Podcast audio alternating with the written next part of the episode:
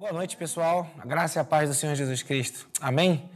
Meu nome é Ângelo, sou pastor do Ministério Palavra da Verdade e nós estamos aqui hoje com mais um episódio do Comentando a Palavra. É isso? Não! Esse é um aviso, Comentando a Palavra, que também é publicado aqui no YouTube.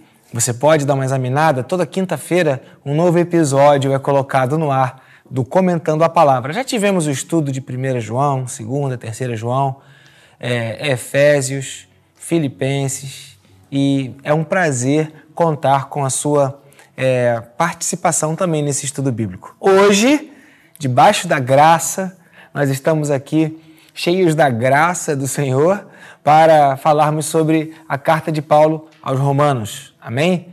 Eu quero agradecer a todos os que estão presentes, agradecer a você que chegou na hora. Há uma bênção especial para quem chega na hora e agradecer a equipe de trabalho que está aqui hoje, o Flávio Marques, a Luísa Melo, é, também conhecida como Amélia. É, eu soube disso esse domingo. A Boa Amélia, noite, pessoal. É, eu acho que não tem problema contar para todo mundo, não, né? Não tem não, né, Luísa?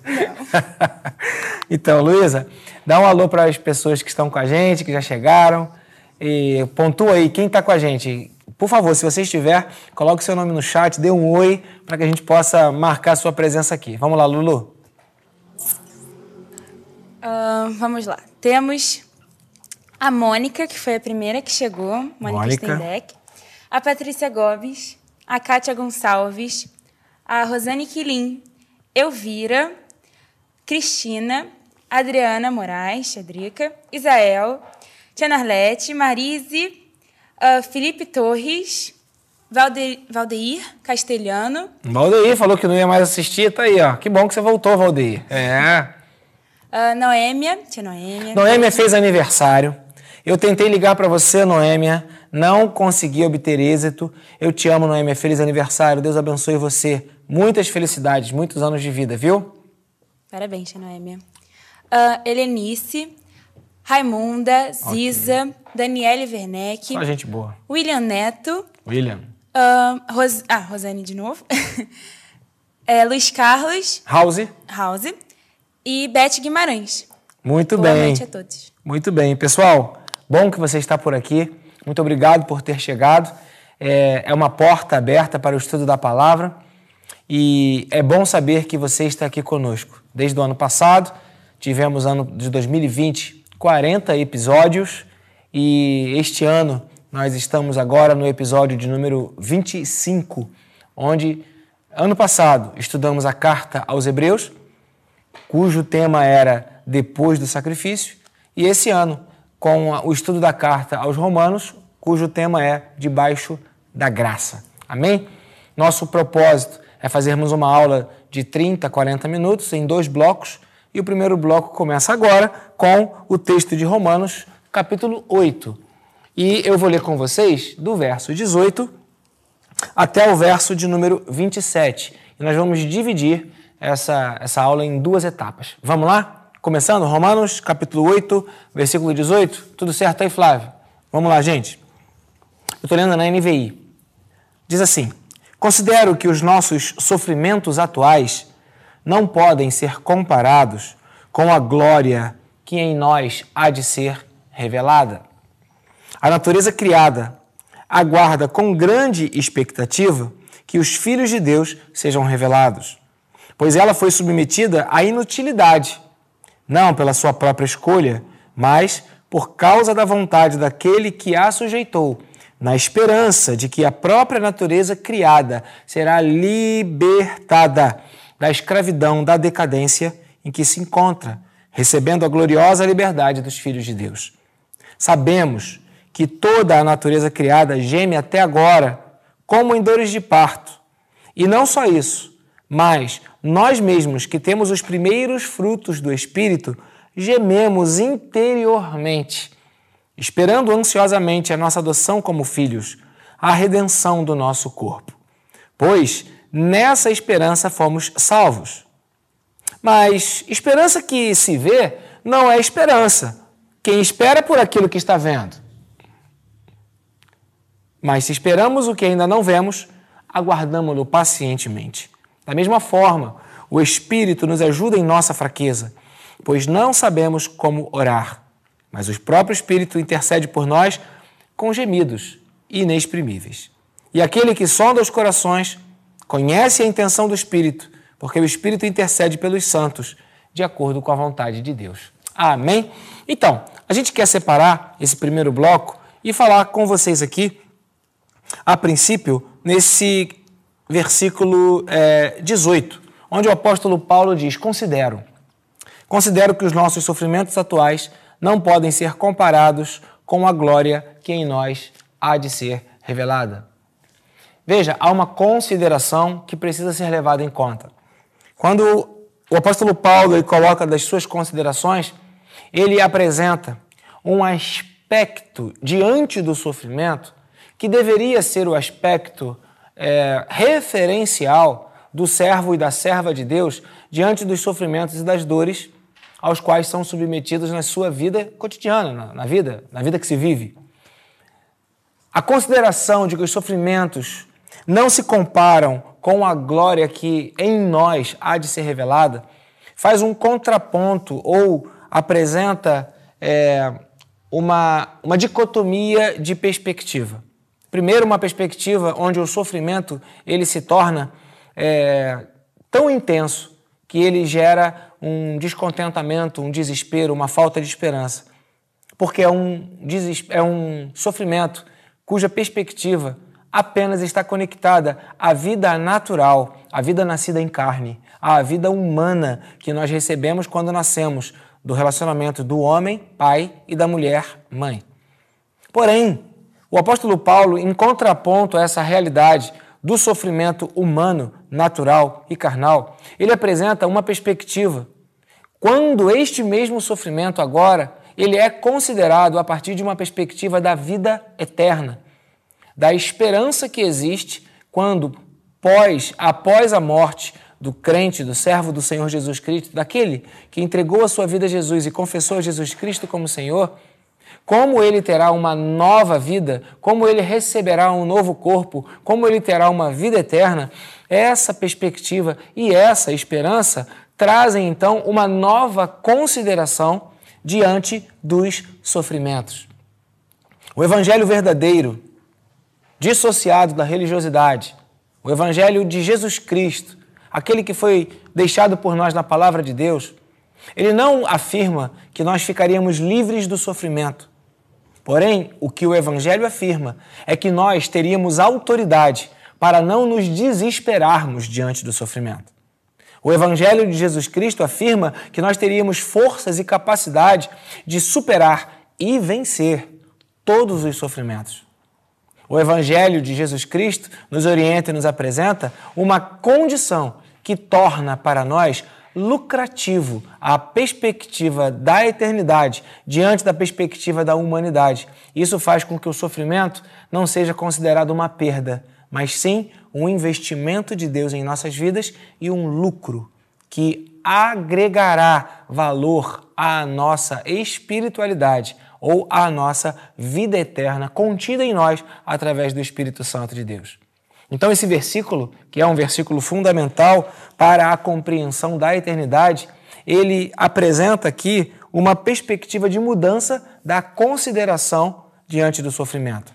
E eu entendo que esta é uma proposta de Deus para a sua vida, para as nossas vidas, que possamos olhar para o sofrimento com uma perspectiva celestial, sobrenatural, de que temos a vida eterna e de que tudo isso vai passar e de que a nossa leve e momentânea tribulação produz um eterno peso de glória, uma consideração de que os sofrimentos, e eles existem, e eles doem, e eles tentam roubar de você toda a perspectiva de esperança, mas estes sofrimentos não podem se comparar com a glória que vai ser revelada.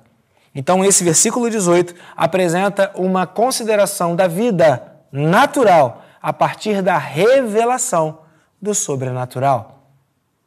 Versículo 19. A natureza criada aguarda com grande expectativa que os filhos de Deus sejam revelados. Paulo continua nessa pegada de revelação e ele diz: essa revelação que o crente, o servo de Deus tem diante do sofrimento e que lhe dá esperança para ter uma consideração diferenciada. Essa própria revelação, ela não é só do crente, do servo de Deus, é de toda a natureza criada. Tudo o que foi criado por Deus. E nesse ponto, a gente praticamente enxerga a criação como sujeita à autoridade do homem, uma criação que, por ordem divina, foi delegada uma autoridade do homem e seria então uma teologia ecológica quando a gente vê as coisas criadas, a natureza, o céu, a terra, o mar, o ar, todos os elementos estando em agonia, em sofrimento, pelos maus tratos, pelo mau uso e por conta do pecado que fez com que o seu líder, o homem, o líder da natureza, ele então distorcesse, ele é, mudasse o propósito de Deus para a natureza criada. E aí então o apóstolo Paulo coloca um sentimento na natureza criada, um sentimento de expectativa de que a revelação dos filhos de Deus, ou seja, a, a, a não exposição mais contínua e constante àqueles homens e mulheres que, não sendo filhos de Deus, se tornam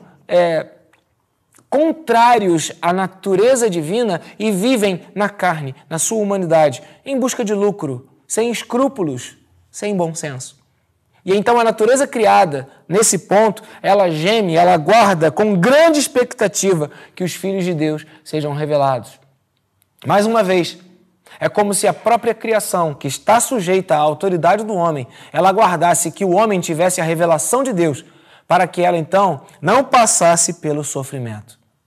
O sofrimento natural do homem, ele muda de perspectiva quando esse sofrimento é colocado diante da grandeza da eternidade, da vida eterna conquistada em através de Cristo Jesus. E agora, a própria natureza, que é sujeita ao homem, ela, ela entra nesse grau de expectativa. É como se a palavra de Deus quisesse dizer para nós: os homens estão destruindo a criação de Deus, mas quando os filhos de Deus forem estabelecidos no novo céu e na nova terra, tudo será diferente. Há uma esperança de restauração diante da revelação dos filhos e filhas de Deus. Aleluia.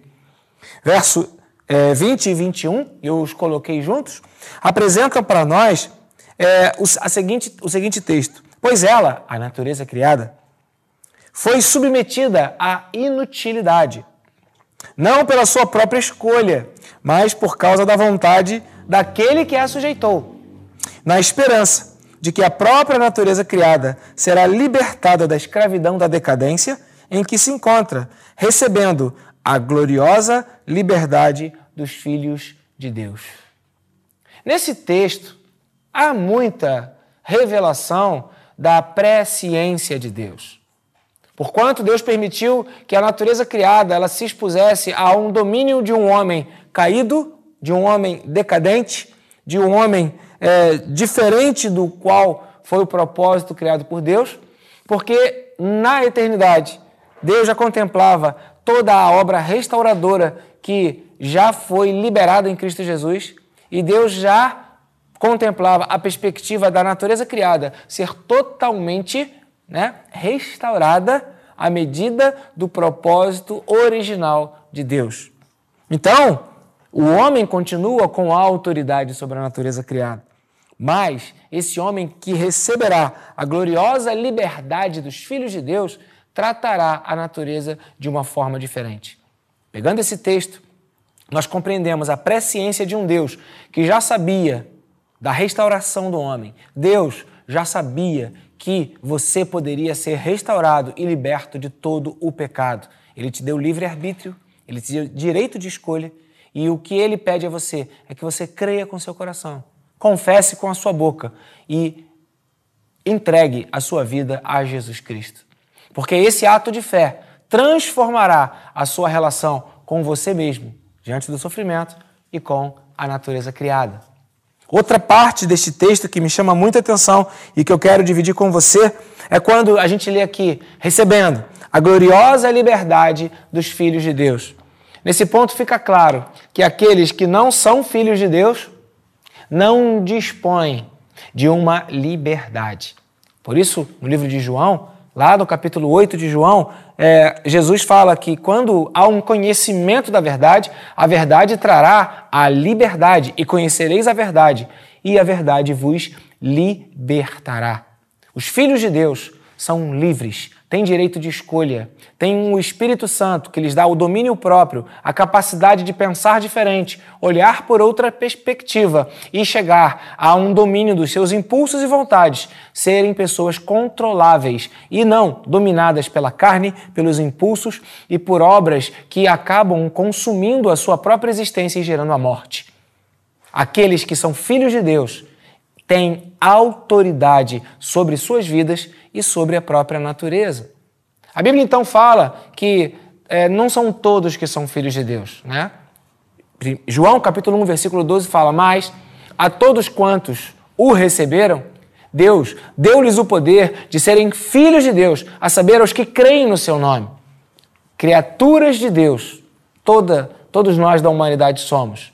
Filhos, que temos uma casa preparada pelo Pai, um aposento que ele separou para nós, uma identidade, uma herança, filhos. É a categoria daqueles que creem. A fé é para todos, a fé está disponível para você.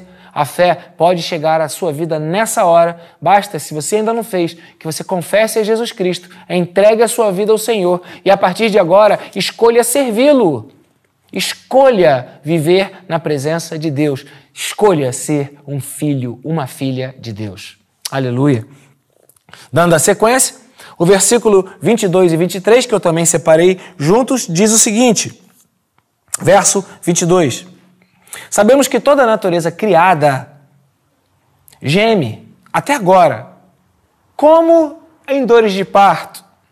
E não só isso, mas nós mesmos, que temos os primeiros frutos do Espírito, gememos interiormente esperando ansiosamente nossa adoção como filhos, a redenção do nosso corpo. Amém? Nesse ponto, a gente vê aqui uma, uma, um gemido, um grande gemido, um gemido conhecido pelos filhos de Deus, um gemido que antecede o fim dos tempos, quando a, a partir da, da volta de Jesus Cristo, ou a partir do findar de nossos dias nesta terra, nós estaremos sendo recebidos na casa do Pai, adotados para morar com Ele. Então, há um gemido e há um, um, um clamor, um desejo intenso. E aí você faz a conexão com o sofrimento, e a Bíblia então nos orienta que diante da dor e diante do sofrimento que nós ainda estamos vivendo, porque estamos neste corpo, ainda estamos neste tempo, nós precisamos levar em consideração que a expectativa ou o desejo do nosso coração deve estar aliado à certeza da salvação, à certeza da vida eterna. Isso produz em nós um gemido, produz em nós um, um, um sofrimento, uma, uma, uma expectativa que nos faz querer que as coisas aconteçam logo. Por isso, uma das orações que você e eu devemos fazer sempre é Maranata. Ora, vem, Senhor Jesus. Senhor, apressa-te em vir. Senhor, apressa a tua vinda. Senhor, vem, vem, Jesus Cristo. Maranata. Ora, vem, Senhor Jesus. É lamentável quando nós percebemos um distanciamento de um gemido, de um desejo, de uma expectativa dos servos, dos filhos de Deus, da volta de Jesus. É lamentável quando a gente percebe um distanciamento tão grande que faz com que algumas pessoas queiram postergar a vinda de Jesus. Não, primeiro eu quero casar. Não, primeiro eu quero me formar. Não, primeiro eu quero comprar uma casa. Não, primeiro eu quero viajar. E aí você vai vendo, de uma forma talvez inocente ou sutil, as, as, os valores ou as expectativas deste mundo superando os gemidos da vida eterna. Nesse ponto, eu queria trabalhar com você a seguinte questão: pelo que você tem gemido? Qual tem sido a razão do seu gemido? Os gemidos do nosso coração, eles podem apontar para as nossas fraquezas, para as nossas tristezas, para as nossas decepções, para as nossas incapacidades. Os gemidos do nosso coração podem apontar para as nossas frustrações. E cada um de nós tem uma gama de frustrações, uma gama de desilusões, um, um sem número de experiências que não nos fazem bem e que nós gostaríamos de não passar por elas. Mas elas acontecem. Porém, o gemido da nossa vida não deve ser superar a pobreza em busca da riqueza, superar a doença em busca da saúde, superar a, a incapacidade de viajar pela possibilidade de viajar e ter lazer. O gemido da nossa vida, o principal gemido da nossa vida, deve ser colocado na volta do Senhor Jesus, quando nós entraremos da casa do Pai e estaremos com Ele por toda a eternidade. Uma das orações mais atuais que eu conheço é: Senhor, restitui a alegria da salvação. O processo de murmuração vem de um gemido daquele que esqueceu a alegria da salvação o processo de um descontentamento com a vida vem de um gemido daquele que coloca toda a sua existência apenas nas coisas desta terra. A religiosidade faz isso. O distanciamento da alegria da salvação faz isso. A cegueira espiritual causada pelo inimigo que quer. Ele já sabe que você vai para o céu. Ele já sabe que você aceitou Jesus, que você tem morada eterna. Ele quer roubar a sua alegria durante o tempo que você fica aqui. Ele quer fazer com que você se cale e não faça a proclamação do evangelho ou o querigma. Ele quer impedir que outros vejam em você a verdade do Senhor, o poder de Deus, a realidade da vida espiritual. Portanto, quando nosso gemido ele é distanciado do gemido da eternidade, ou o gemido, como o apóstolo Paulo coloca aqui, né, da adoção como filhos, mas já somos filhos de Deus, o que ele fala então é de entrar na casa do Pai, é de ir morar junto, é de estar em comunhão, é chegar no lugar que é o final de toda a nossa vida, a redenção do nosso corpo, onde nós seremos transformados. Esse deve ser o nosso gemido, e quando não é, a nossa vida muda de perspectiva. Ou, como começou esse bloco, as nossas considerações diante dos sofrimentos, das lutas, da nossa vida, diante até mesmo da natureza, mudam. E nós vivemos uma vida que de repente não é a vida cheia da vida, cheia de abundância. E muitos se perguntam: puxa, o Evangelho promete a vida e vida em abundância, mas por que eu não tenho? Talvez o maior desafio que você precise fazer é perguntar-se pelo que você tem gemido. Qual tem sido o gemido da sua vida. Sabemos que toda a natureza criada geme até agora. E não só isso, mas nós mesmos, que temos os primeiros frutos do Espírito, é. Gememos interiormente, esperando ansiosamente. Então esse gemido, ele tem a ver com qual o motivo da sua espera? Qual o motivo da ânsia da sua vida, do desejo da sua vida? Que o Senhor possa lhe restituir a alegria da salvação. E que diante do sofrimento que você passa, das dores que você sente, das desilusões que você experimentou na sua vida, que você possa viver a felicidade do Senhor, porque ela é maior, mais poderosa e supera todas as condições de poder de todo tipo de tristeza, de todo tipo de sofrimento. É o Senhor quem faz isso. Ele te faz sorrir no meio do caos. Ele te faz olhar para o sofrimento e considerar que ele não pode ser considerado né, tão grande. Considerar que ele não se compara com a glória que em nós há de ser revelada. Então o desafio aqui é que você aprenda a gemer pela coisa certa. Aprenda a sofrer o sofrimento correto. Às vezes, em relacionamento, nós sofremos por pessoas erradas. Às vezes, sofremos por empregos errados. Às vezes, sofremos por amizades erradas. Às vezes, sofremos porque inventamos problema onde não existe. Criamos situações onde nós ficamos humilhados, chateados, né? melindrados, coisas que não existem, mas que nós inventamos e isso gera sofrimento. Então vigia para você não gemer por coisas que não devem ser o objeto do seu gemido. Aprenda a sofrer por aquilo que vale a pena. Coloque o seu gemido na esperança ansiosa da redenção do seu corpo. Amém? Aleluia? Glória a Deus? Amém, Luísa? Amém, Flávio? Amém? Você que está aí com a gente online, coloca aí a sua opinião ou o que você está achando da aula. E também, se você puder, coloque que você está presente. Eu vou pedir para a Luísa, a gente está caminhando para o segundo bloco, o fim do primeiro, início do segundo, mas eu tenho alguns avisos. Antes da Luísa, né, enquanto você vai colocando seu nome aí, antes da Luísa comunicar com você. Eu quero lembrar a você que nós temos a sala de oração toda quarta-feira, às 19h30. E a partir da sala de oração, que tem sido fundamentada ou baseada no livro de Salmos, nós temos uma série que é, é a série Salmos, que é colocada aqui no YouTube. Então dá uma olhada lá. Qual é a nossa intenção? É que você possa estar conectado ao alimento espiritual que está no aprisco onde você é ovelha. Por quê? Pastor Lúcio agora há pouco chegou, né? nós estamos aqui ao vivo e ele saiu para resolver questões da obra e demorou muito. Lá em Bom Sucesso, ele foi numa loja comprar alguns equipamentos. Inclusive, nós estamos em campanha para ofertas e doações, se você puder, nos ajude. E ele voltou e falou que estava enjoado, que não estava muito bem. E ele falou que comeu alguma coisa na rua, mas que não fez bem a ele. E eu estava fazendo o nosso tradicional pãozinho na chapa, que ele mesmo inventou aqui na igreja, né?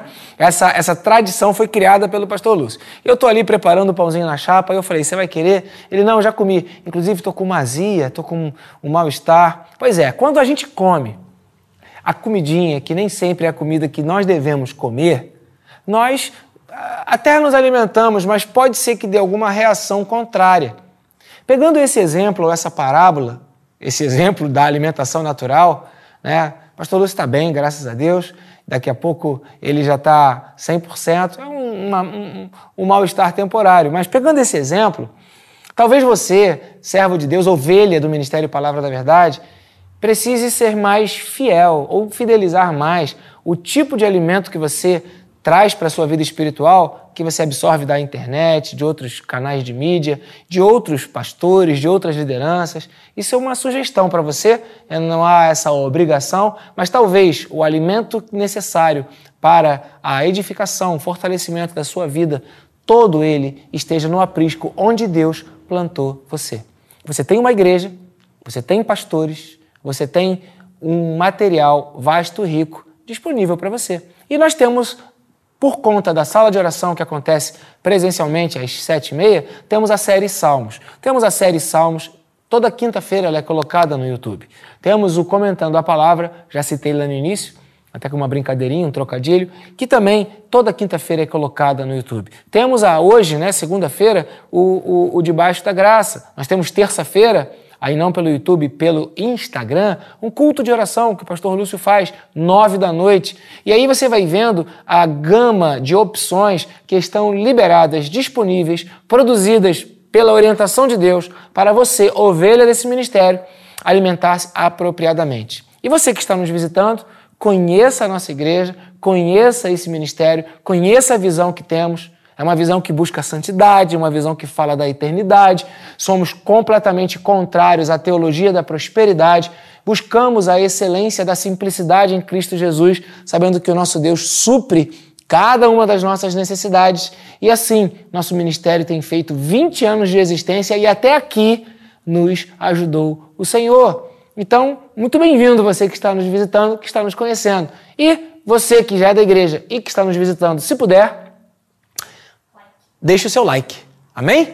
O like é um dedinho que tem aí, né? Aí você clica, ele mudou de cor, ficou aceso, tá bom, não precisa clicar de novo não. Tem gente que clica duas vezes, aí liga, dá o like e tira, e, e fica sem nada. Deixa ele acesinho uma vez só. Por quê? Porque isso nos ajuda aqui na divulgação desse vídeo para outras pessoas do YouTube. E caso você ainda não seja inscrito, nós temos o objetivo de chegar a mil inscritos, estamos caminhando devagarzinho e, graças a Deus, estamos quase em 900 inscritos. Contamos com você, com a sua divulgação para os seus amigos, familiares, para as pessoas que você quer que elas tenham disponíveis um material de qualidade, feito na sinceridade de homens e mulheres que têm buscado uma direção de Deus para abençoar a sua vida. Temos o, os momentos com Deus, são 200 200 vídeos, o Comentando a Palavra, a série Salmos, temos alguns estudos bíblicos, o Debaixo da Graça, tudo isso para você. Os cultos são gravados e estão disponíveis. Culto de domingo de manhã, domingo à noite.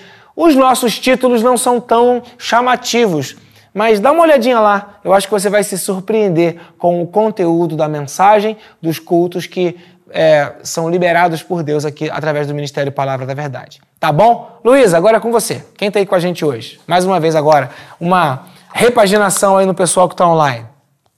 É, o nosso segundo tempo. Uh, tem, o primeiro que falou foi Família Constantino, hum. né? Sabemos o tio... Constantino. Constantino. Luiz Carlos. Luiz Carlos, é verdade, é Constantino. e a tia Rosângela. E a tia Rosângela. Constantino. Constantino. Eu diria que são um casal Constantino. é verdade, tem razão. É, tem, tem também a Kátia, o Isael. Kátia eu não conheço. Não. Qual o nome dela? Magali. Ah, irmã Magali. Aleluia. Isael, Ziza. Ziza. Laiane. Muito bem. Uh, Valesca, Tatiana. Tatiana. Só um instantinho. Valesca, teu neto tá um negócio, hein? Misericórdia. Hoje eu até curti uma foto dele no Instagram. Lindo demais. Parabéns, querido. Pode continuar, Luiz. Ana Arlete. Ana Arlete. Ivone, Rosângela. Uh, Ivone é lá de Curitiba. É? Um beijo, querida. Beijo, Rosângela. Uh, Noêmia, Helenice, um, Elvira, que está desde o início também. Elvira. Cristiana. Cristiana, não, Cristina, desculpa. Tia Cristina é minha irmã mais velha? Sim. Muito bem. Luiz Carlos, o House. Uh, Beth Guimarães, Daniele Werneck, a Thaís Isso. Albernaz, a Mônica também. Eu sei que a Solange também tá. Solange Stambeck. Stambeck. O Valdeir Castelhano. Isso. A Helenice, eu já falei? Quem? A Helenice? Helenice Rita. Helenice Rita? Rita? Gente boa. Te amo, Helenice. Helenice. Aliás, a gente vai ter o testemunho aqui da Helenice e do Agnaldo, da vitória que Deus concedeu à vida desse casal. E logo, logo, você que participa dos cultos e você que vem presencialmente vai poder ver um testemunho para a glória de Deus. Já está agendado, está marcado. Já já a gente vai ter essa, esse banquete espiritual aqui na nossa igreja. Amém. Uh, a Ivone também disse que o Elson tá com ela também. O Cabral, a Marise. Hum, eu tinha visto um nome. Ah, Raimunda. Muito bem. É esse pessoal. Espero não ter pulado ninguém. Márcio Nascimento. Ai, Márcio Nascimento. Que agora já não está parecido comigo que minha barba diminuiu. É. O Elson, marido da Ivone, eles estão lá de Curitiba. Um abraço para vocês, que Deus abençoe muito o coração de vocês, tá bom? Vamos lá? Vamos para o segundo tempo? Continuando. Ah, só mais uma coisa. A Marise, que sempre está atenta aqui às questões do Ministério de Ensino, ela é, reativou a livraria Mipave. Então, neste domingo, pela manhã, já tivemos a livraria funcionando. Quero agradecer ao Matheus, que estava ali nos ajudando, parabenizar a Marise também pela, pela volta à livraria e quero dar esse aviso para você. Você que é membro do Ministério Palavra da Verdade, quer ler bons livros, não precisa comprar, pode vir aqui. Nós temos uma livraria, um sistema de aluguel bem tranquilo, bem fácil e também tem algum material à venda. E nesse processo, a Marise me apresentou e ela disse: Olha, temos dois livros novos, lacrados, sem uso, que fazem parte de uma coleção. Os outros exemplares da coleção, da coleção estão abertos, estão ali, se não me engano, para aluguel ou para venda. Mas esses dois, ela me sugeriu que eu sorteasse aqui entre os participantes é, das aulas. O que, que vocês acham, Flávio? O que, que você acha, Luísa? É? Será que esse povo merece agora mais um livro? Em dois livros, dois livros. Livros fechados. Fecha novos, zero quilômetros, em bom estado. O autor é ótimo, o conteúdo é ótimo, a encadernação é ótima. Prontinho, benção, gratuito, só para movimentar aqui o, o debaixo da graça. Então você que está nos assistindo hoje, fique nos assistindo, porque agora, daqui a pouco, em qualquer momento, do nada, como diz o Isael Macena, do nada vão ser sorteados dois livros. Talvez um, depois o outro. O Flávio já tem a tecnologia, né? Não vai ser 30 segundos, nem vai ser 3 segundos. A gente bota aí uns 10 segundos para o nome. A gente desenvolveu a tecnologia. Então fique atento, você que é parceiro aqui do é, Debaixo da Graça, tá bom? Vamos lá, gente? Segundo tempo, Então vamos nós. Agora a gente vai ler o versículo 24 e 25, que diz assim: Romanos 8, 24. Pois nessa esperança, qual esperança? De que seremos, né? É, teremos a redenção do nosso corpo. Pois nessa esperança fomos salvos. Mas esperança que se vê não é esperança. Quem espera? Quem? Quem espera por aquilo que está vendo? Mas se esperamos o que ainda não vemos, aguardamo-lo pacientemente. E agora, o apóstolo Paulo, quando ele fala sobre a perspectiva de uma consideração do sofrimento em vistas da eternidade, a consideração da, da natureza criada, aguardando a, manifesta a manifestação dos filhos de Deus, essa perspectiva né, da própria do gemido que o filho de Deus tem de ser adotado, de entrar na casa do Pai. Então, me parece que nesse momento, o caminho desse texto vai conduzindo agora para uma questão de tempo. Quando há uma, uma, uma vontade de que isso aconteça logo. E aí, então, contra a dinâmica do tempo, que pode ser uma dinâmica cruel nas nossas vidas, a proposta do Senhor é que nós tenhamos esperança. Esse versículo 24 e versículo 25, eles apontam para nós uma perspectiva do servo e da serva de Deus diante das coisas que nós temos pressa. Por exemplo, a salvação. Talvez você tenha pressa. Vem, Senhor Jesus, vem, e você vive numa vida, é, é como se é, esse tempo de demora lhe consumisse ou esse tempo de demora ele fosse prejudicial ou atrapalhasse os processos de Deus. E é diante disso que o apóstolo Paulo fala: nós não vemos, nós não temos certeza, temos fé, temos esperança. E por isso precisamos da esperança, porque não vemos a vida eterna, mas nós esperamos que ela virá. E aí nós aguardamos. E nós não aguardamos debaixo de insegurança, não aguardamos debaixo de medo, não aguardamos debaixo de uma ansiedade, aguardamos com paciência. Porque o Senhor tem o domínio do tempo e ele fará com que todas as coisas aconteçam no tempo certo. Nossa salvação e todas as outras coisas. Então, você que está assistindo hoje o, o, o, Debaixo da Graça, agora eu ia confundir com comentar na palavra mesmo. Você que está assistindo Debaixo da Graça, Há uma palavra de Deus para a sua vida. Porque a ansiedade, ela pode estar conectada à demora. A demora das coisas acontecerem, a demora das respostas chegarem, a demora de soluções, de processos que demoram a sair, a demora de soluções que você possa ter na sua vida pessoal, familiar, na sua vida emocional, na sua saúde. Demora e pode gerar em você uma ansiedade nociva que pode lhe prejudicar. Contra estes processos malignos, a palavra de Deus apresenta para você uma esperança poderosa que faz com que você seja revestido de paciência. Quando eu era mais novo, existiu um, um ditado que dizia: Não ore por paciência, porque dá azar. Isso não é obra de Deus, não, isso é obra do diabo. Satanás, que não quer que você seja paciente. Ore por paciência, sim. Porque quando você ora por paciência, você não está pedindo a Deus mais tribulações. Você está pedindo a Deus mais esperança. É o que diz a palavra e é fundamentado nela que nós oramos. O que é esperança? Esperança é aquilo que não se vê. Ora, se esperamos o que ainda não vemos, aguardamos pacientemente. Se esperamos o que ainda não vemos, aguardamos pacientemente. Logo, o aguardar com paciência está conectado à quantidade de esperança ou ao poder que a esperança tem em nossas vidas. Então, se você anda impaciente, ore para que o Senhor renove a sua esperança. A esperança de que Deus está no controle de todas as coisas, a esperança de que nem um fio do seu cabelo cai da sua cabeça sem o controle de Deus.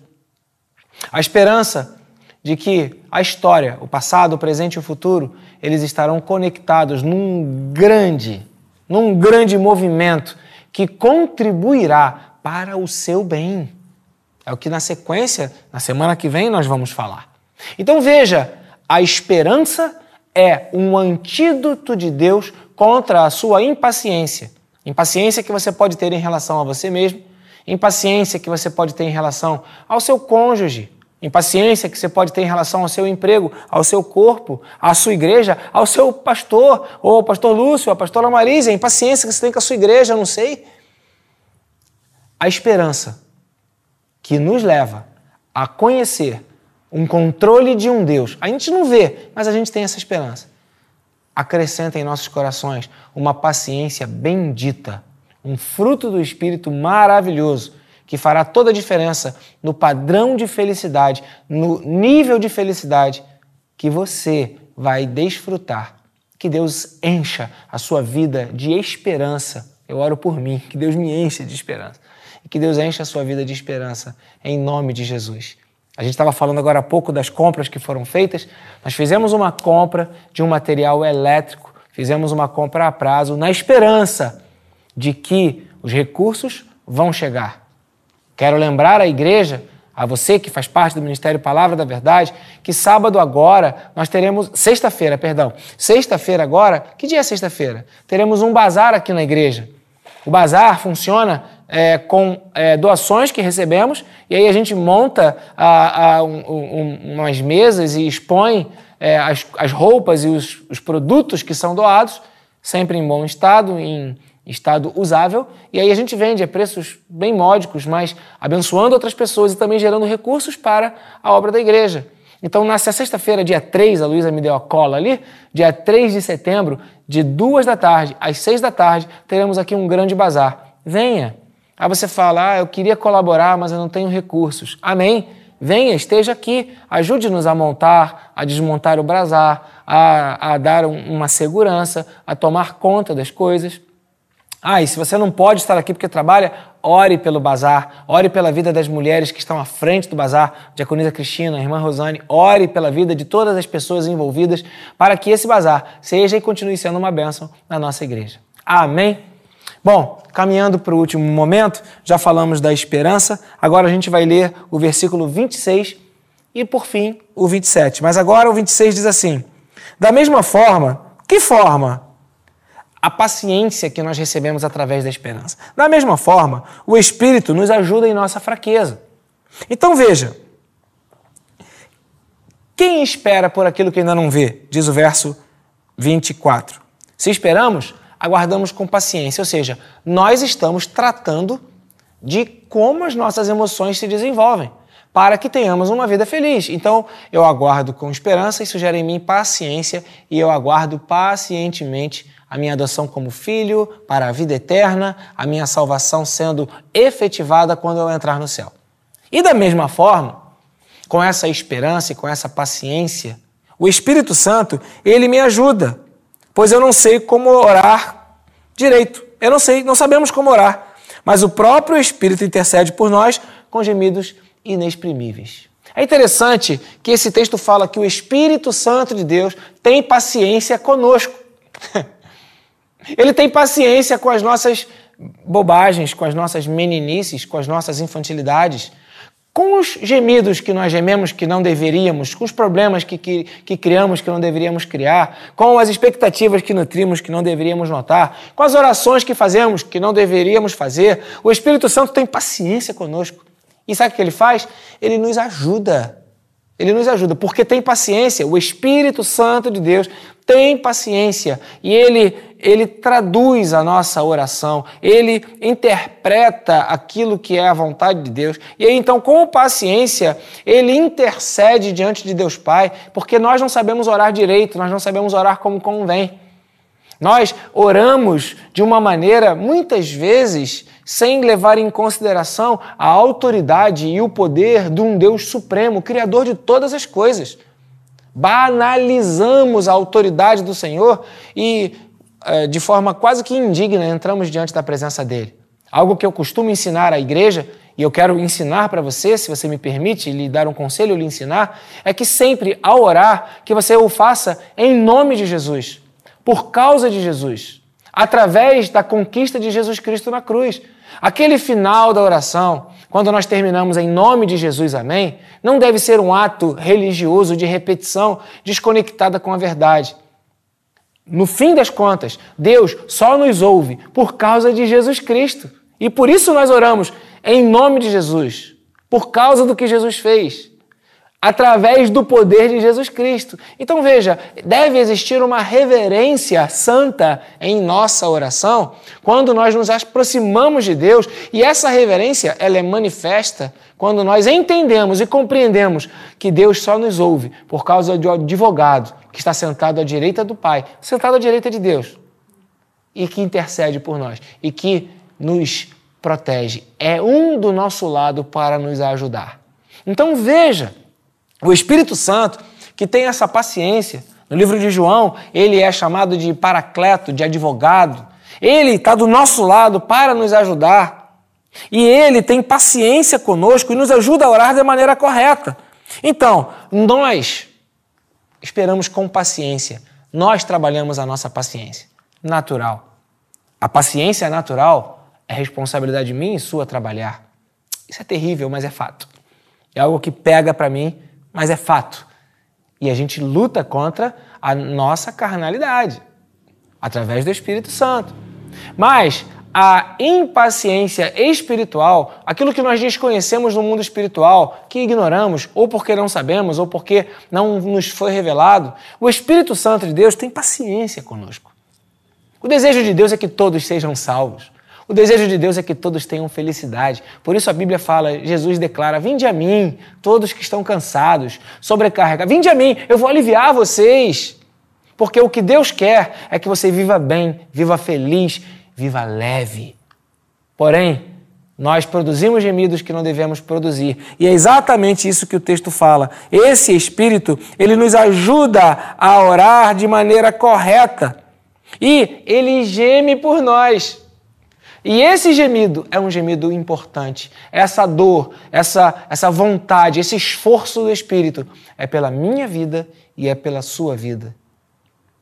Eu não sei você, mas eu fico muito feliz, muito alegre e muito realizado em saber que eu tenho o Deus Pai, o Deus Filho, que é o Espírito Santo, o Deus, o Deus Filho, que é Jesus Cristo, e o Deus Espírito, que é o Espírito Santo. Os três são um onde o Deus Pai, assentado no trono da graça, envia Jesus Cristo ou encarna em Jesus Cristo, o Deus Filho, ele morre porque me ama. O Deus Pai entrega seu único filho. O filho me ama e fica fiel a Deus por minha causa até o fim. João 13:1 diz isso. E aí, quando o, o, Deus Filho, ele ressuscita e vai para a casa do Pai preparar lugar, ele não nos deixa órfãos, envia o Espírito. E hoje, o Espírito Santo de Deus, que vive no coração daquele que crê, intercede, luta, ajuda, geme por mim, pela sua vida. Eu não sei você, mas isso me faz me sentir único, importante demais. Me faz me sentir uma pessoa de muito valor. Talvez outras pessoas não deem um valor que eu gostaria de ter delas, mas Deus, ele me valoriza demais. O Espírito geme com gemidos inexprimíveis. Sinta-se amada, sinta-se amado pelo um Espírito de Deus que te ama e que geme para te ajudar. E para encerrar, aquele que sonda os corações conhece a intenção do Espírito, porque o Espírito intercede pelos santos de acordo com a vontade de Deus. Esse texto fala da unicidade entre o Deus Pai e o Deus Espírito. Aquele que sonda os corações, Deus Pai, conhece a intenção do Espírito, do Espírito Santo. Deus Pai conhece a intenção do Espírito Santo. O próprio Espírito de Deus, o próprio sopro de Deus, ele, ele representa a própria mente de Deus e ele é um só. Claro que eles se conhecem, se entendem e estão em unidade. E esse texto, ele traz a revelação de que Deus é Espírito, de que Deus está no controle de todas as coisas, o Deus Pai. E que o Deus Espírito Santo, ele está em unidade, lutando pela minha vida e pela sua vida, para que nós possamos viver de acordo com a vontade de Deus. É, Existe uma vontade de Deus para a sua vida. Existe uma vontade de Deus para a vida do Flávio, uma vontade de Deus para a vida da Luísa, uma vontade de Deus para o Ângelo e uma vontade de Deus para a sua vida. Que você possa fazer esta oração. Deus, revela-me a tua vontade e que seja feita a tua vontade na minha vida e que eu possa conhecer, viver por ela e não abrir mão da vontade que Deus tem para minha vida. Amém? Eu vou orar e nós encerramos a aula nesse momento. A gente está dentro do nosso tempo, Luísa? Estou autorizado a fazer o encerramento? Amém? A Luísa é, é a minha diretora. Amém? Então vamos orar? Orar para que todas as verdades bíblicas que foram reveladas através desse texto, que foram traduzidas para nós por esse bate-papo, que é um estudo a partir da carta de Paulo aos Romanos, com base aqui no capítulo 8, hoje, do verso 18 ao 27. Semana que vem nós vamos continuar, né, claro, a partir do verso 27 e então vamos verso 28 até o final, verso 39, na próxima aula, aula de número 26, mas que você possa ter ouvido a voz do Senhor e que as verdades de Deus reveladas na palavra façam diferença na sua vida, porque Deus luta para que você fique alinhado à vontade que Ele tem para a sua vida. Amém? Vamos orar? Muito obrigado, Senhor, porque o Senhor é o nosso Pai. Muito obrigado, Senhor, porque nós somos valiosos demais, importantes demais para o Senhor. E Deus, obrigado, porque o Senhor nos conduz a uma percepção de um sofrimento diferente do sofrimento daqueles que não são amados. Os que não são amados se revoltam contra ti, Deus, por causa do sofrimento que têm. Os que não se sentem amados por ti, Pai, se chateiam porque ignoram a vida eterna e ficam tristes porque o sofrimento parece que é tudo que sobra. Mas obrigado, porque através da revelação da tua palavra, o Senhor nos leva a uma esperança que gera em nós paciência e que nos aponta uma vida cristã com base na eternidade e que nos faz tirar o foco do sofrimento e trazer o foco para a eternidade e que nos faz sentir esse amor que permanece, que existe, é real e que continua todos os dias da nossa vida, até mesmo quando nós estamos sofrendo. Então, Pai, que a sua bênção seja comunicada a cada filho, a cada filha nessa hora, para que sintam o teu amor algo que as minhas palavras não vão traduzir, mas que o teu espírito vá agora na vida de cada um que está assistindo esse vídeo e transmita agora um sentimento de que são amados pelo Senhor e de que tudo vai passar. Deus, eu quero abençoar os teus filhos em nome de Jesus Cristo. Amém, Senhor. Amém. Aleluia! Amém? Então é isso, pessoal. Chegamos ao fim. Se você puder e ficou conosco, até aqui, deixa o seu like, clica aí no botãozinho. Se ainda não é inscrito, inscreva-se. É chato repetir isso, mas tem que repetir, né? O pessoal aqui da mídia, eles estão fazendo um trabalho muito legal, né? O Lucinho e toda a sua equipe. Tem o pessoal da mídia que faz aqui a, a, o Debaixo da Graça, né? o Ministério de Ensino, tem o pessoal da mídia que trabalha é, domingo nos cultos, tem o pessoal da mídia que edita é, os vídeos. Então, é uma equipe e eles pedem algumas coisas. Primeiro, para que você deixe seu like. Então deixa aí seu like. Segundo, para que você se inscreva no canal. Então inscreva-se no canal, vale a pena, por favor. E se você puder, divulgue para outras pessoas aquilo que está sendo bom para a sua vida. Amém? Fica com Deus, um bom final de noite de segunda-feira e que a graça do Senhor continue sobre você até semana que vem com o fim do capítulo 8 de Romanos. Até lá. Tchau, tchau.